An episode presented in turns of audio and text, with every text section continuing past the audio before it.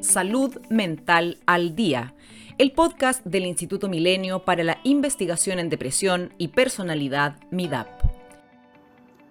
En el marco de la conferencia anual de la International Society of Bipolar Disorders, ISBD, el investigador colaborador de MIDAP, Ulises Ríos, recibió el Samuel Gershon Jr. Investigator Award, prestigioso premio entregado por la Sociedad Científica líder en trastornos bipolares.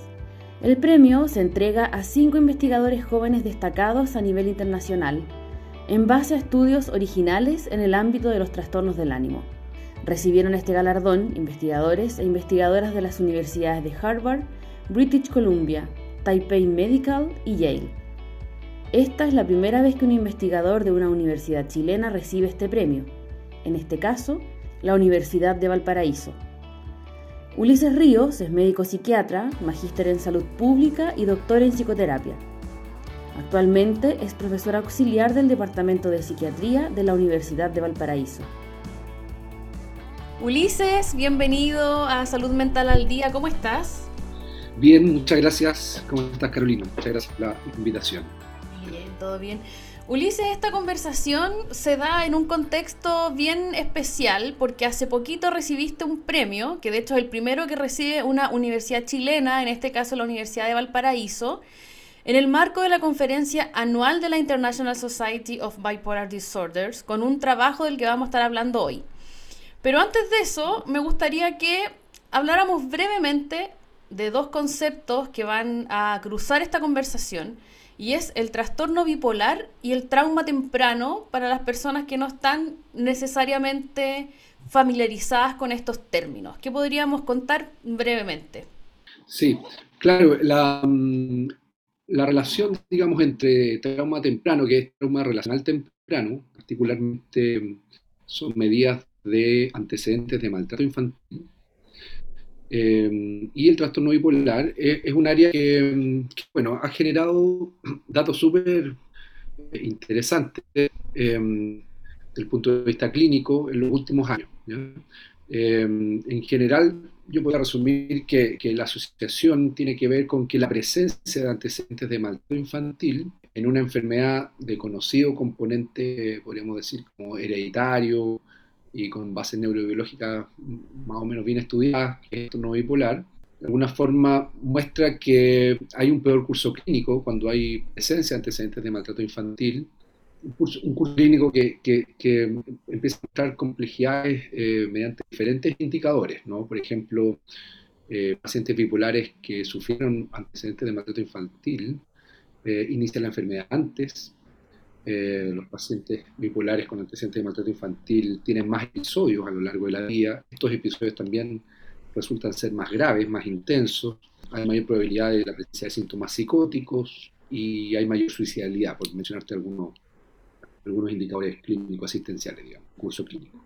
Ulises, y para ir un paso quizás antes, en términos simples, digamos, ¿qué es lo que entendemos por trastorno bipolar? Entendiendo que también hay mucho no sé si desinformación o mitos alrededor de esto, ¿no? Sobre qué es y qué no es.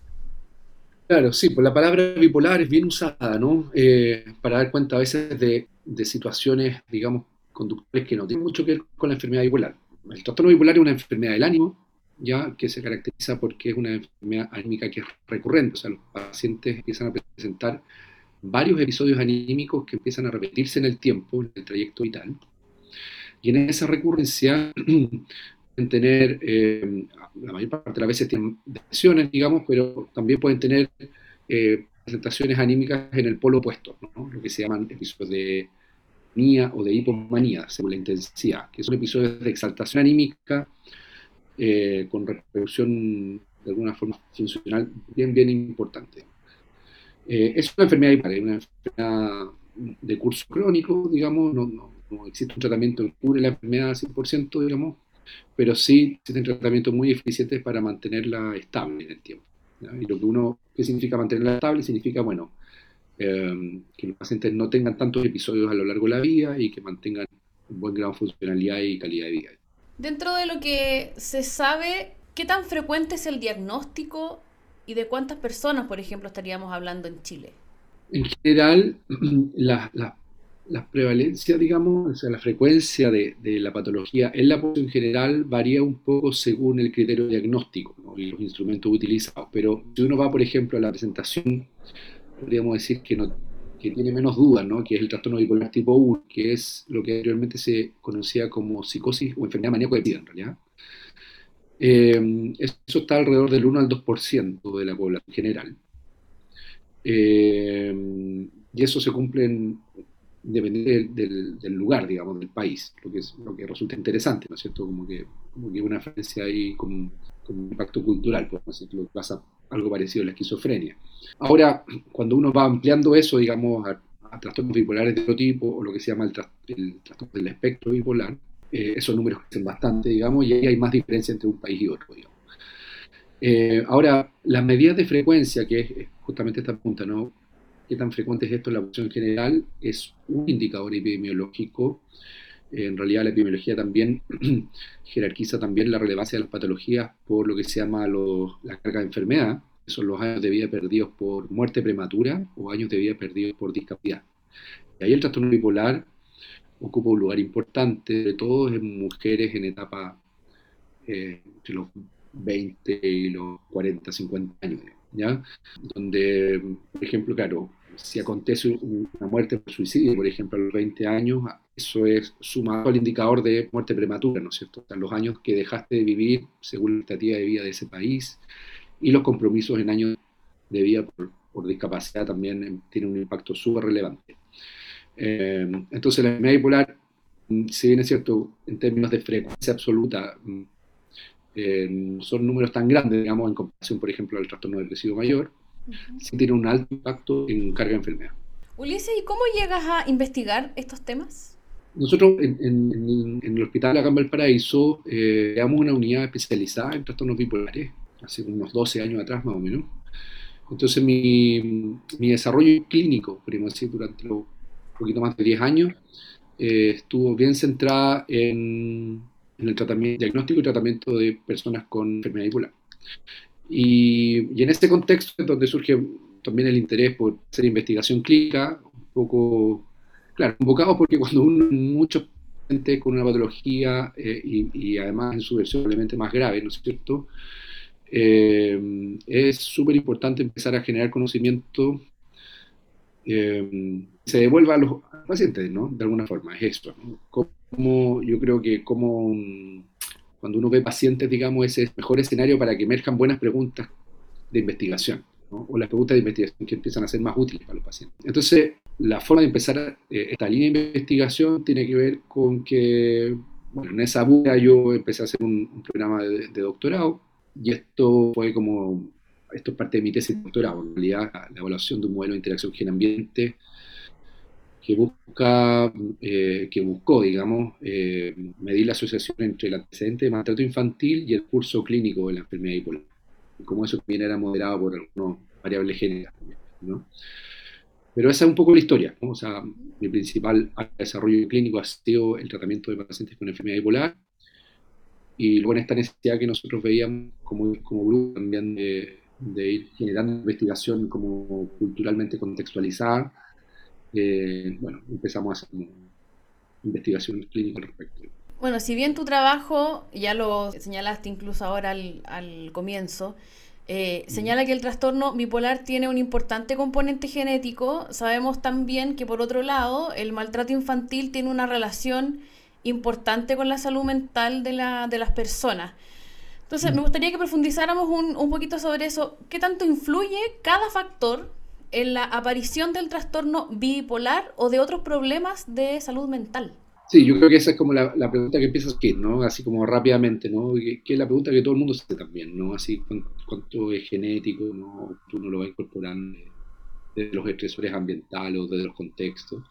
Y es la pregunta más difícil de responder, ¿no? Eh, porque de alguna forma uno tiene que ser acá también muy responsable, digamos, entre lo que los datos eh, te permiten sostener. O sea, ¿qué es lo que los datos te permiten sostener? ¿ya? Lo que yo he estudiado, em, y, hay investigación que también ha ido en la misma línea, es que la presencia de maltrato infantil en la enfermedad bipolar hace que la enfermedad bipolar sea más grave. ¿ya? Pero estos datos a nosotros no nos permiten sostener que el maltrato infantil sea eh, la razón por la cual aparece la enfermedad bipolar. ¿Ya? De alguna forma, si uno, si uno mira así como la patología de salud mental en general, digamos, eh, obviamente uno entiende rápidamente que, hay factores biológicos, psicológicos y sociales. O sea, hablamos de modelo biopsicosocial, eso uno lo integra realmente siempre en la práctica clínica. Entonces el ejercicio está aquí en cómo vamos eh, realizando investigación eh, internivel, ¿no? que vaya pudiendo tomar eh, análisis de nivel biológico, análisis de, de, un nivel que podría llamarse psicológico y también análisis de un nivel más ambiental poder ir construyendo, digamos, eh, o generando investigación que permite ir dilucidando cómo, cómo las cosas van ocurriendo, ¿ya? Pero hoy día lo que me atrevo a, decir a partir de, nuestros datos es que la presencia de antecedentes de maltrato infantil en primer curso clínico hace que la presentación clínica sea mucho peor, lo que ya es un dato súper importante desde el punto de vista clínico, porque, por ejemplo, nos podría eh, aproximar a que como siempre los recursos son escasos, digamos, en la oferta asistencial del sistema público, nosotros pudiésemos ir también priorizando o, o, de alguna forma estimando qué pacientes van a marchar peor o qué pacientes van a necesitar otro tipo de intervenciones probablemente de mayor complejidad para prevenir el daño. ¿no? Mm. Eh, así que esa es un poco la lógica, ¿no? Obviamente a partir de esto uno empieza a soñar muchas cosas, ¿no? Incluso en la, en la prevención de salud mental, porque si, si, estamos pensando que el antecedente de maltrato infantil hace que la enfermedad aparezca antes y yo voy a trabajar anticipadamente sobre, por ejemplo, la prevención en las futuras generaciones de eso, eh, bueno, podríamos estimar que mm, a lo mejor eh, la enfermedad va a aparecer después, a lo mejor la enfermedad va a ser más leve, o también uno podría soñar con que la enfermedad no aparezca, digamos. Pero ese, ese dato o esa eh, conclusión no es posible obtener de los datos actuales. Mm. ¿Y hay alguna diferencia que hayan visto en los distintos tipos de maltrato? Porque, por supuesto, no, es, no es lo mismo el maltrato psicológico que un abuso sexual. No, súper interesante eso, sí. Sí, hay datos que muestran que efectivamente los subtipos de maltrato infantil pueden tener eh, mayor impacto, ¿no? Eh, en general, a ver, por ejemplo, hay una publicación en ¿no? que una publicación 2020 que muestra que la presencia de abuso emocional y negligencia emocional tiene un mayor impacto sobre los otros subtipos de maltrato infantil. ¿no? Siempre, o sea, cada uno de los subtipos de maltrato infantil se asocia a la posibilidad de tener más depresión y mayor intensidad eh, pero aquí eh, el abuso emocional y, la negligencia emocional se disparan.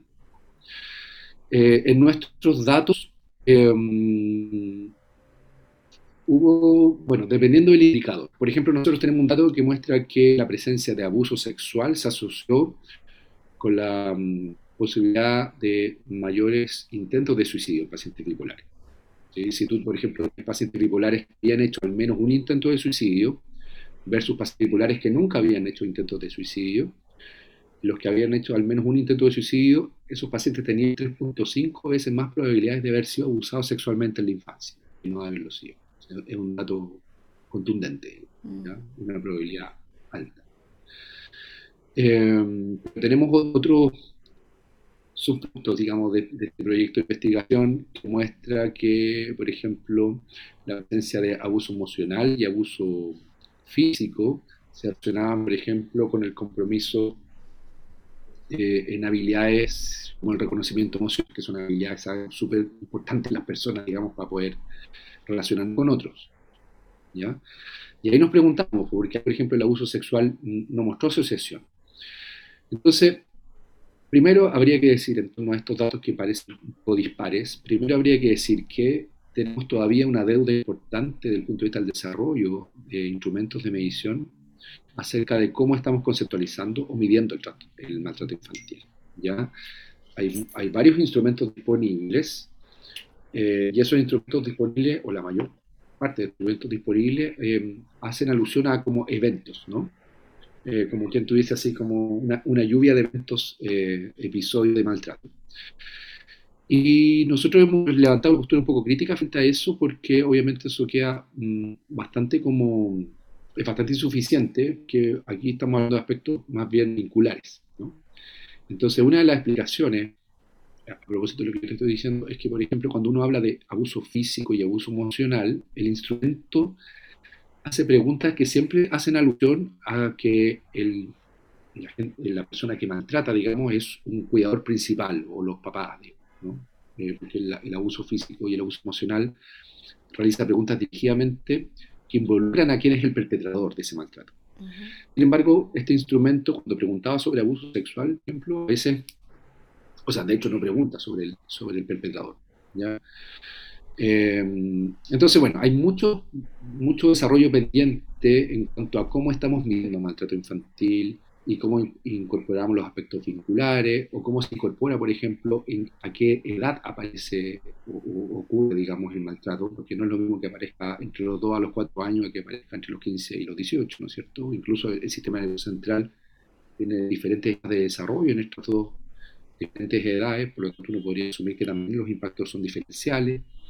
Muchas veces los instrumentos también desatienden si hay eh, eventos de reparación posterior a la a que ocurra el, evento de maltrato y sabemos que eso cambia también probablemente las consecuencias de, los eventos de maltrato. y bueno, y la figura del perpetrador, que es un poco también lo que, lo que te estaba comentando hace un momento. Mm. Y ya que lo comentaste, te lo voy a preguntar. Eh, mm. Sobre la diferencia eh, cuando un abuso, el maltrato ocurre entre, no sé, en niñas y en niños muy pequeños versus cuando ya son adolescentes. Eh, ¿Cuál es la diferencia? Lo que pasa es que el, correlato, por ejemplo, del maltrato en términos neurobiológicos, ¿no es cierto?, es que hay como sustancias que se secretan, digamos, ¿no es cierto?, en particular el cortisol, de forma sostenida y, en altos valores, podríamos decir. Y eso es dañino para, el cerebro, ¿ya? Entonces, la pregunta que uno se, se podría hacer, digamos, claro, esta sustancia que termina siendo dañina para el cerebro, va a producir o podría producir un daño diferencial dependiendo en qué etapa de desarrollo está el cerebro. Porque si uno mira, digamos, cómo se desarrolla el sistema nervioso central, uno podría observar, y la literatura así lo demuestra, que diferentes partes del cerebro se desarrollan en tiempos distintos y a velocidades distintas. Eso sería un factor. Y el otro factor tiene que ver con que hay áreas del cerebro que tienen que son más susceptibles biológicamente de ser dañadas por efectos del cortisol, que sería como esta sustancia que dando vuelta cuando estamos sometidos a un gran estrés, a una adversidad. Tiene que ver con que tienes más receptores para recibir esta molécula. Por lo tanto, eh, la respuesta sería que se necesita investigación para poder ir, hay, hay, algunos, digamos, pero se necesita mucho más información para ir concluyendo cuál es el tipo de daño específico que, esa gente podría generar desde el punto de vista neurobiológico como consecuencia de la exposición a cortisol en diferentes etapas de la vida. ¿ya? Eso es el punto de vista neurobiológico. Del punto de vista de las teorías psicológicas, por supuesto que también hay diferentes eh, posturas en torno a, cuál sería el impacto, ¿no es cierto?, eh, y que tiene que ver con, también con el desarrollo del aparato, del aparato psíquico, digamos, ¿no? y, la, comprensión que la, que la, víctima, digamos, tenga, por ejemplo, del episodio de abuso. ¿no? Uno con frecuencia puede escuchar la práctica clínica, así como yo recién me vine a dar cuenta a los 20 años de lo que me pasó a los 5 no estaba bien. Es un, relato clínico que uno puede escuchar con cierta frecuencia. Entonces, nuevamente, debo responder que faltan datos, ¿no es cierto? El desafío a cómo ir eh, generando esos datos, em, yo creo que eso está un poco más claro. Y eso tiene que ver con, por ejemplo, que los instrumentos vayan integrando en sus mediciones eh, las edades, ¿no es cierto? Y probablemente también vamos a necesitar muchos trabajos que vayan haciendo esto de forma longitudinal, con estudios de corte, donde uno va siguiendo, digamos, un grupo etario, digamos, eh, en su evolución. Ulises, y en esto que estamos conversando ahora, bueno, el dato es fundamental, por supuesto. ¿Hay alguna información, alguna diferencia en términos de género? No, aquí el tema género es muy potente, una vez más en realidad. Mira, si uno mira un poco hacia atrás, digamos, cuando aparece este desarrollo como esta psiquiatría biológica, digamos, se hablaba, claro, efectivamente si uno va al dato duro, digamos, por ejemplo, los trastornos del ánimo, uno ve que la frecuencia de mujeres es muchísimo mayor que en hombres, ¿no es cierto? Eso, de alguna forma, es un dato bastante conocido. Y, llama la atención que eh, en un inicio, digamos, las teorías que emergieron para poder explicar esa diferencia de frecuencia, eh, incluso cansaba en algunas hipótesis que tenían que ver con, hipótesis hormonales. Y lo estamos viendo cuando uno va de una forma interiorizándose datos sobre maltrato infantil y trastornos del ánimo, es que las mujeres han estado lamentablemente mucho más expuesta a, eventos de maltrato infantil que los hombres. ¿ya? Eso sale en todas las investigaciones. ¿no? Entonces, bueno, obviamente, desde mi perspectiva, esa, es la gran razón de por qué la, depresión es más frecuente en mujeres. Si uno, en nuestros datos, por ejemplo, uno encontraba que, claro, eh, la presencia de abuso sexual, si uno hacía la diferencia por género, en, mujeres era más del 50%. O sea, el 52% de, de, de, las pacientes con enfermedad bipolar habían sufrido abuso sexual. Que es un dato, bueno, así como súper impactante. Sobre todo súper impactante porque porque a veces en estos cuadros clínicos donde hay un componente genético bien conocido, donde los fármacos funcionan, eh, donde hay este criterio como de trastorno psiquiátrico severo, digamos, eh, son antecedentes que no se exploran clínicamente. Entonces, bueno, variable de género es súper potente y, los datos muestran cómo, cómo, las mujeres efectivamente tienen una mayor frecuencia de exposición a eventos traumáticos tempranos y a veces no tempranos, a veces agudos también. Sobre eso mismo que comentabas ahora, em, te quería consultar, porque bueno, tú con tu equipo señalan en sus publicaciones, que a todo esto están disponibles en el sitio web de MIDAP por si las quieren ver, comentan que se considera poco el trauma temprano a la hora de tratar pacientes con trastorno bipolar, como bien lo has señalado ahora. Y me gustaría profundizar en eso. ¿Cuál es tu percepción? ¿Por qué, ¿Por qué pasa? ¿Qué es lo que se está haciendo para incorporarlo cada vez más? Porque, bueno, sabemos que es un factor que es súper importante. Sí, bueno, un poco esa, esa, surge a partir de la investigación. ¿ah? Eh, en el fondo, nosotros eh, evaluamos a 122 pacientes con enfermedad bipolar tipo 1 y hacíamos esta exploración a través de un instrumento, ¿no es cierto?, que es el CTQ, de antecedentes de maltrato infantil. Y lo que nos fuimos dando cuenta es que, claro, eh, aparecían muchos relatos de pacientes que llevaban muchos años en el hospital y que nunca nadie les había preguntado. Entonces, eh, lo que yo tiendo a pensar es que efectivamente la gravedad de la patología, eh, a veces, ¿no? sobre todo cuando aparece psicosis, ¿no? que el clínico adopte postura así como un poquito de ser biomédico, ¿no? Así como aquí hay alteración, ¿no es cierto?, en algún lado del cerebro, en ciertas vías, que da cuenta de una patología mm, claramente identificable, ¿no es cierto?, con síntomas eh, muy robustos, como incluso puede ser la aparición de síntomas psicóticos, y que eso explique el mal devenir del paciente, el mal devenir vital, del proyecto vital del paciente. Como que fuese una explicación ya suficiente, ¿no? Como única. Eh, y, claro, y tener tratamiento y la cosa más mejor, etcétera. Eh, de hecho, hay una investigación eh, bien interesante que, muestra que los servicios de salud mental cada vez lo hacen mejor en términos de diagnosticar más eh, eventos de maltrato infantil y consecuentemente ofrecer tratamiento para ello, con excepción de que tú hayas tenido síntomas psicóticos. En tal caso, digamos, la posibilidad ser como entrevistado dirigidamente sobre eso y consecuentemente ser tratado, digamos, es significativamente menor. Es, es una publicación muy interesante eh, que da cuenta de este fenómeno que clínicamente uno lo empieza a mirar. ¿no? Eh, entonces, eh, claro, ahora por ejemplo, lo que estamos haciendo actualmente, digamos, y que tiene que ver con una tesis de, de una residente de psiquiatría que yo estoy dirigiendo, que estamos haciendo un estudio cualitativo de por qué los clínicos, o cuáles son los factores que facilitan u obstaculizan obstaculizan, digamos, la exploración clínica de antecedentes de maltrato infantil en pacientes con psicosis o que han tenido psicosis. Estamos entrevistando, entrevistamos clínicos, ¿no es cierto?, a psiquiatras que tratan habitualmente en la atención ambulatoria, ¿no es cierto?, de pacientes compensados, de pacientes con enfermedad bipolar y esquizofrenia, y hicimos una entrevista para poder explorar eso. Ya todavía no los resultados 100%, pero te adelanto, eh, por el análisis de algunas entrevistas iniciales, es que, claro, empiezan a, ocurrir varias cosas. Primero, este temor a descompensar al paciente, que uno eh, va a intentar sobre antecedentes de maltrato infantil, eh, tiene, hay otros elementos que tienen que ver con el setting, digamos, con, con, lo que ocurre en el lugar donde uno trabaja, ¿no es cierto? Que tengo poco tiempo para ver al paciente, o estoy atendiendo a mi paciente con un alumno al lado, ¿no es cierto? Lo que ocurre en muchos centros asistenciales docentes. Eh, otros que tienen que ver también con el mismo profesional, ¿no? No tengo preparación en hacer una intervención psicoterapéutica si es que aparece antecedentes de abuso, etc. Eh, entonces, bueno, eso yo creo que también va a ser un, trabajo que, está por terminar, que va a ofrecer información súper valiosa sobre por qué no estamos preguntando.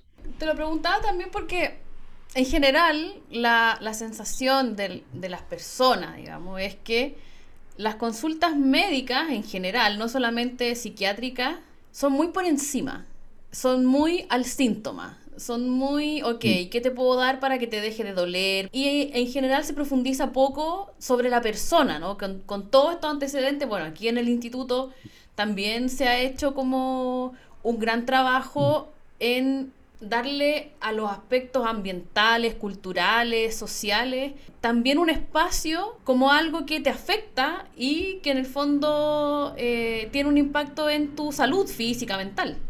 Totalmente. Sí, pues bueno, uno, uno puede ahí aventurar como hipótesis al respecto, digamos, que tienen que ver incluso con la formación de, de, mm. grado eh, en medicina, o tiene que ver también probablemente también con, con, una aproximación así casi más epistemológica también, ¿no? Así cómo uno se acerca a la verdad o al, conocimiento, ¿no? Que tiene que ver con, bueno, con, el alero del, método científico, ¿no? de inhibir las subjetividades para poder objetivar lo que uno quiere conocer. Y eso en salud mental es posible, así como de entrada. Entonces, eh, todo un, creo un trabajo que hoy día ya se está haciendo en las escuelas, ¿no? O sea que, por ejemplo, yo estudié medicina, jamás tuve, por ejemplo, un curso como de comunicar malas noticias. Y son cosas, por ejemplo, que hoy día uno ve en las escuelas de medicina, pues, ¿no? Cómo saludar a los pacientes, cómo comunicar una mala noticia, cómo hacerme cargo también de lo que me está pasando a mí emocionalmente cuando me enfrento a una situación de gran dolor, por ejemplo, de gran padecer psíquico, ¿no? Entonces yo creo que hay un esfuerzo hoy día en la, en la educación de pregrado de poder ir transformando eso. Y, de hecho, debo decir que también en lo último hemos visto un gran interés, cosa que antes no existía, en, los médicos jóvenes, mm. de psiquiatría. Es, mucho más popular que antes. Ahora, lo otro está como crítica, digamos, desde, desde la comunidad hacia el ejercicio clínico, eh, bueno, siempre es caso a caso, es caso, a caso digamos. Eh, probablemente los modelos asistenciales también no nos favorece mucho eso. Bueno, ahí no vamos a tener un tema que, que, probablemente se escapa un poco del, del tema de hoy, pero, pero obviamente creo que hay elementos de la formación principalmente y también hay elementos de cómo la estructura asistencial se organiza, digamos, ¿no? y, y donde pone, por ejemplo, los indicadores de gestión, ¿cierto? Mm. Porque si, si a uno, a los colegas les exige que ya está haciendo bien su trabajo porque ve tantas, tanto número de pacientes, digamos, Exacto. Eh, va a buscar el, trabajo en una dirección muy distinta que si uno pudiese, pudiese poner el indicador en que el paciente expresara su satisfacción después de la, atención, por ejemplo. Entonces, bueno, también tiene que ver con cómo uno organiza la oferta asistencial. Concuerdo con todo lo que tú dices, o sea, sobre todo uno lo ve en el sistema, bueno, público, privado, el tiempo apremia, son, no sé, 10, 15 minutos por paciente, a veces uno lo ha vivido también, seguramente hasta tú como, como, como paciente, 5, 10 minutos, o sea, realmente es como express, todo muy, muy rápido también, bueno, por la forma en cómo se organiza, en cómo se mide, en cómo se evalúa me quedo con algo que comentaste, lo de no nos enseñan a dar malas noticias.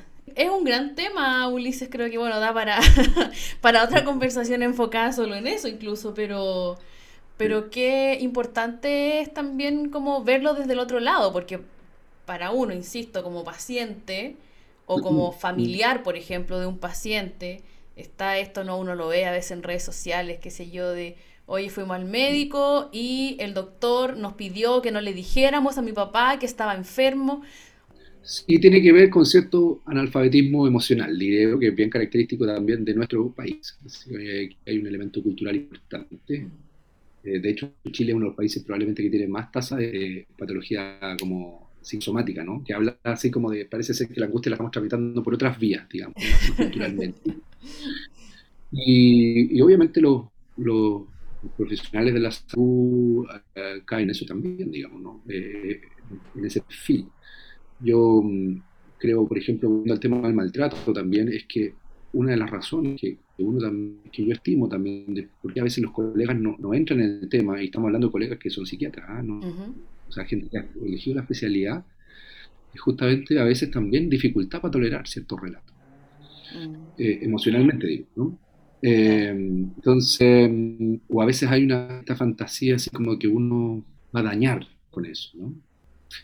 Siempre cuento esta historia porque en el fondo cuando yo hice este trabajo, obviamente tuve que pasar por un comité de ética y el comité de ética lo primero que me preguntó fue, bueno, ¿y usted no, no, no piensa que los pacientes se pueden descompensar si usted va a explorar antecedentes de maltrato infantil? Y claro, sí, pues existía esa posibilidad, nosotros admitamos todos esos riesgos em, a través de un formato donde, donde la exploración del maltrato infantil no la hacía un investigador, sino que la hacía el médico tratante. Pues yo era médico tratante la mayor parte de sus pacientes y otros colegas me colaboraron también en la investigación. Cada médico tratante eh, hacía esta exploración y obviamente sin la presencia de ningún alumno, en completa confidencialidad, en un setting clínico, lo que permitía de alguna forma eh, tener, digamos, lo que pudiese ocurrir en términos emocionales si emergía el relato de un antecedente de maltrato infantil. Y de los 122 pacientes, una paciente se compensó, que fue justo una paciente mía, Em, em, que emerge el relato de, un abuso sexual, eh, nunca habíamos conversado, estaba tratando por lo menos unos 2, 3 años en el hospital, y en el hospital ya como 20 en realidad, pero yo como tratante 2 o 3 años. Lo que me generó también, bueno, por supuesto, gran angustia, ¿no es cierto? La paciente eh, tuvo un episodio de, manía, eh, tuve que hospitalizarla, hospitalizada como tres semanas, y bueno, tres semanas donde uno no duerme, ¿no? porque uno lo que, menos quiere es dañar, ¿no? Pero realmente la misma paciente que a mí me tranquiliza, ¿no? Cuando ella ya está alta, volvemos a tener control policlínico y, y me dice, oye, yo sé por, qué me hospitalicé la última vez, dijo, fue por, la pregunta por lo que conversamos, la pregunta que usted me hizo. Y ella me dice, pero aún así yo agradezco que usted me la haya. Y, eso fue interesante de porque, porque a veces, a propósito de los indicadores, ¿no? si nosotros ponemos el indicador, por ejemplo, que un paciente eh, no se hospitaliza nunca más, ¿no es cierto? Claro, yo lo hice mal aquí, ¿no? bajo la perspectiva de ese indicador. Pero quizás en términos del vínculo terapéutico que yo tengo con ella, en términos de la profundidad del tratamiento de salud mental que hoy día le, pudimos dar a esa paciente, eh, parece ser que las cosas eh, marcharon mucho mejor. De hecho, a ojos de la paciente eh, fue muy positivo que nosotros mm. pudiésemos hablar de eso. Ahí hay un ejemplo, ¿no? De, cómo finalmente, bueno, hay tanto que crecer también como sociedad en torno a esto. Hoy día se mm. habla bastante más, pero, el, maltrato infantil es una pandemia oculta. Sí, pienso también como, ¿qué pasa en términos legales? Eh, porque quizás todo esto, todas estas conversaciones, ¿no? Abren, en el fondo, unas cajas donde hay cosas que tienen que salir que bueno, o sea, no sé, eventualmente puede quizás derivar en una denuncia, en un... ¿Cómo ustedes están preparados para eso también cuando se enfrentan a eso? Porque en el fondo es como tengo esto en las manos, ¿qué hago con esto? Exactamente, sí. sí. Nosotros trabajamos con, con, yo soy psiquiatra adulto, trabajamos con población adulta, ¿no? Con, con, con capacidad de tomar esas decisiones de alguna forma, ¿no? Entonces, eh, obviamente está el poder del, del paciente pensar en una denuncia o no, digamos, como, como y muchas veces como, como un acto que, que, tiene un componente repertorio bien importante para el mm. paciente. Pero sí, pues sin duda, es, es, un ribiete más, digamos, ¿no? Y es parte de, es parte muchas veces de lo que tiene, o sea, es parte de lo que tiene que ocurrir, ¿no? Muchas veces, me atrevo a decir, siempre. Em, es parte, bueno, del trabajo interdisciplinario, intersectorial, eh, en el cual tenemos que estar como eh, disponible. Mm. Ulises, me, gustaría volver al trabajo que mencionamos al principio y que fue este merecedor del, premio. bueno, el título podría traducirse porque está en inglés, pero se podría traducir como la interacción del gen del receptor de oxitocina y los subtipos de abuso infantil en la cognición social en pacientes eutímicos con trastorno bipolar tipo 1, un modelo de entorno genético que también incluye entre sus autores a Javier Morán y a Juan Pablo Jiménez, ambos investigadores de MIDAP. Cuéntanos sobre este estudio, en qué se enfocó, cuáles fueron los principales resultados y bueno, y qué te pareció ser uno de los investigadores a nivel mundial que obtuvieron este premio. Sí.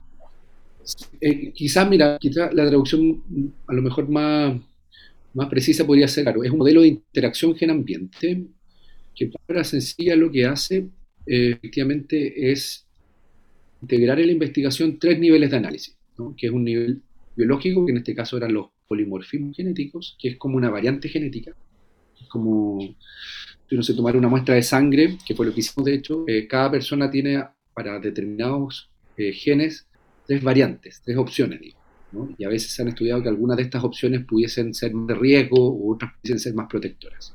Ese es un nivel.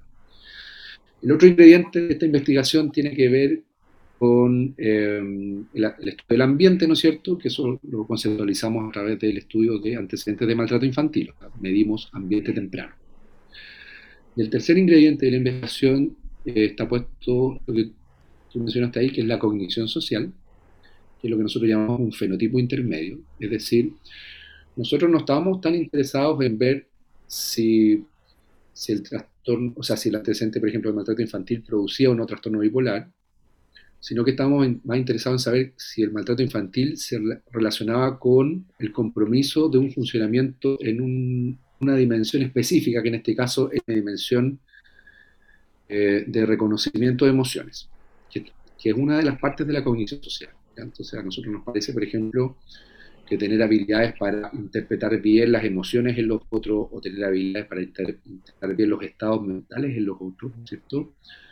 Eh, son habilidades que son súper relevantes en las personas son siempre, y que no son muy contextuales, pues, ¿no? De repente uno se hace una, una, prueba, por ejemplo, de memoria, uno anda más o menos en la memoria, bueno, va a depender de, la labor que uno tenga, sé que eso tiene un, un, impacto en tu funcionalidad. Pero tener dificultades en reconocer las emociones en los otros, podríamos decir que siempre es relevante, ¿cierto? Porque somos individuos interdependientes, necesitamos de los otros para sobrevivir, Entonces, si uno, si uno marcha mal ahí, digamos, podríamos apresurarnos a decir que efectivamente la calidad de vida se va a ver comprometida. Entonces, por eso pusimos el foco en la cognición social.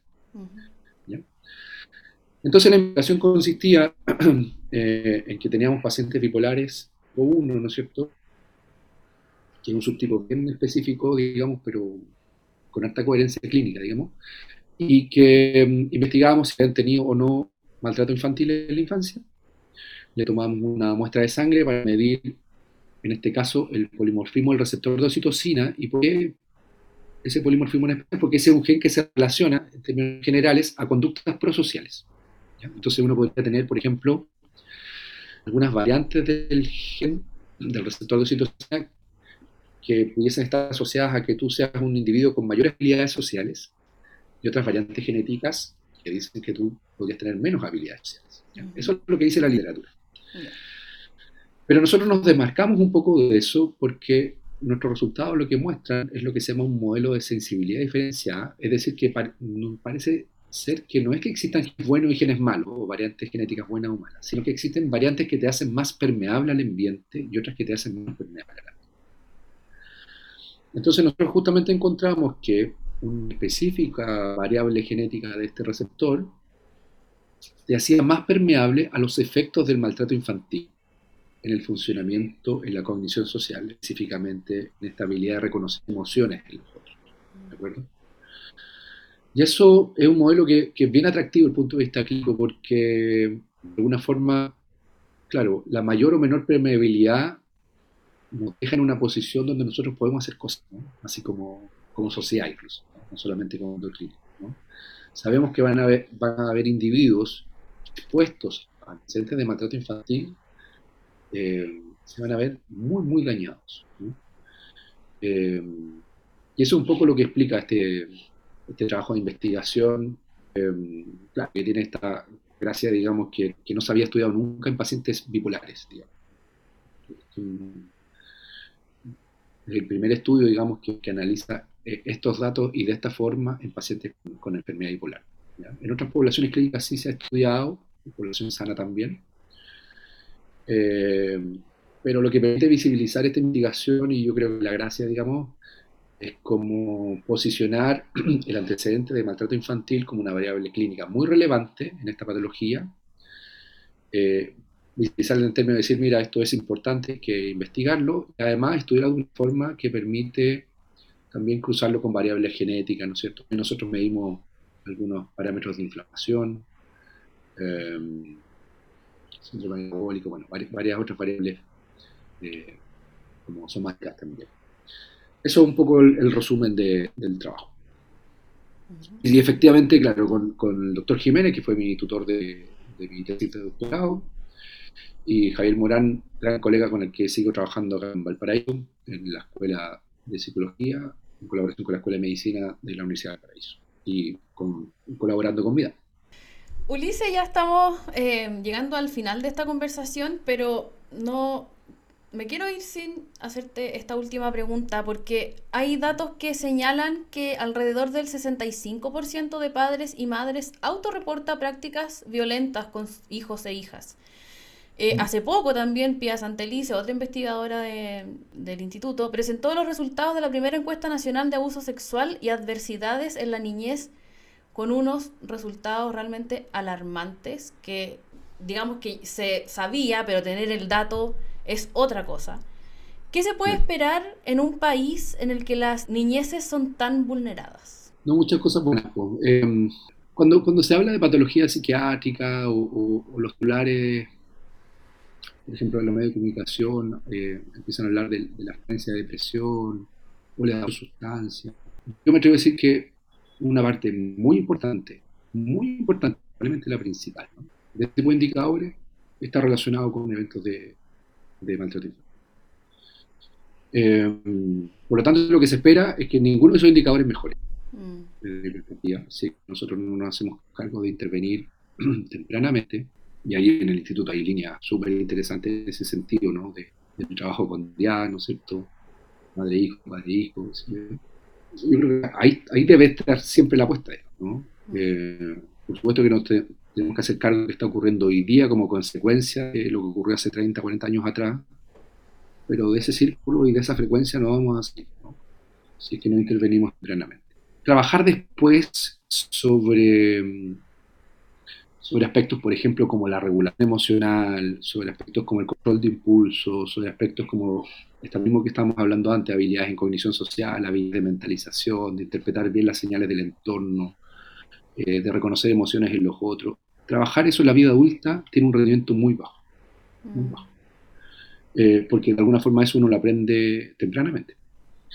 Em, entonces, bueno, un poco, quizá un poco obvio esto que estoy respondiendo, pero, pero a mí me parece que, que, es relevante estarlo subrayando, ¿no? Que mm. El indicador va a seguir siendo malo.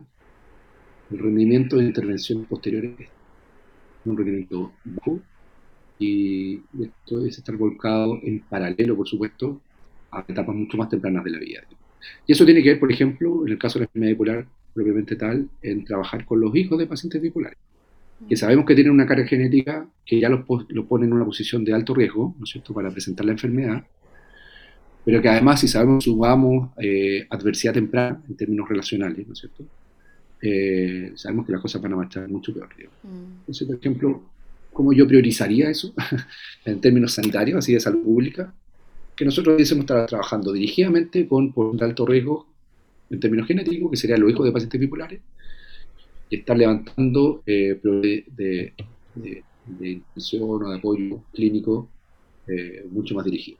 Hay tantas cosas, hay tantos temas que nos recuerdan que en el fondo las niñas y los niños no son el futuro sino que hay que hacerse cargo de verlos como sujetos de derecho hoy, cuando son niñas y niños, y no esperar a que crezcan para hacer cualquier cosa con ellas y ellos cuando sean adultos. Sin duda, sin duda, sin duda. Y también trabajar con las dificultades de los padres, ¿no? que, que también ahí mm, aparece un aspecto que uno podría también eh, aproximarse clínicamente, ¿no? La incapacidad que está teniendo el padre de regularse emocionalmente o la madre de regularse emocionalmente, ¿no es cierto? Y, vertir, digamos, esa agresión en los niños. ahí la intervención eh, es urgente y, bueno, y debe incorporar la complejidad de todos los actores. Así es. Bueno, Ulises, no sé si quieres comentar algo para cerrar esta conversación, algo que se te haya quedado en el tintero, algo que te gustaría adelantar.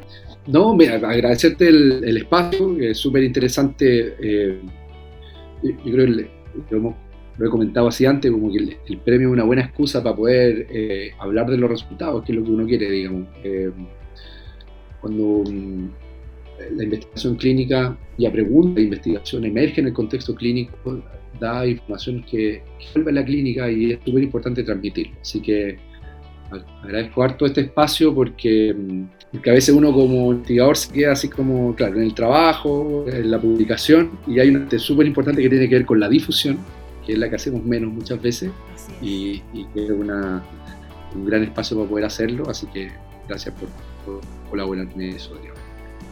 Bueno, Ulises, que estés muy bien y será hasta una próxima conversación. El Instituto Milenio para la Investigación en Depresión y Personalidad, MIDAP, es financiado por la iniciativa científica Milenio de la Agencia Nacional de Investigación y Desarrollo, ANID. Para más información, ingresa a www.midap.org.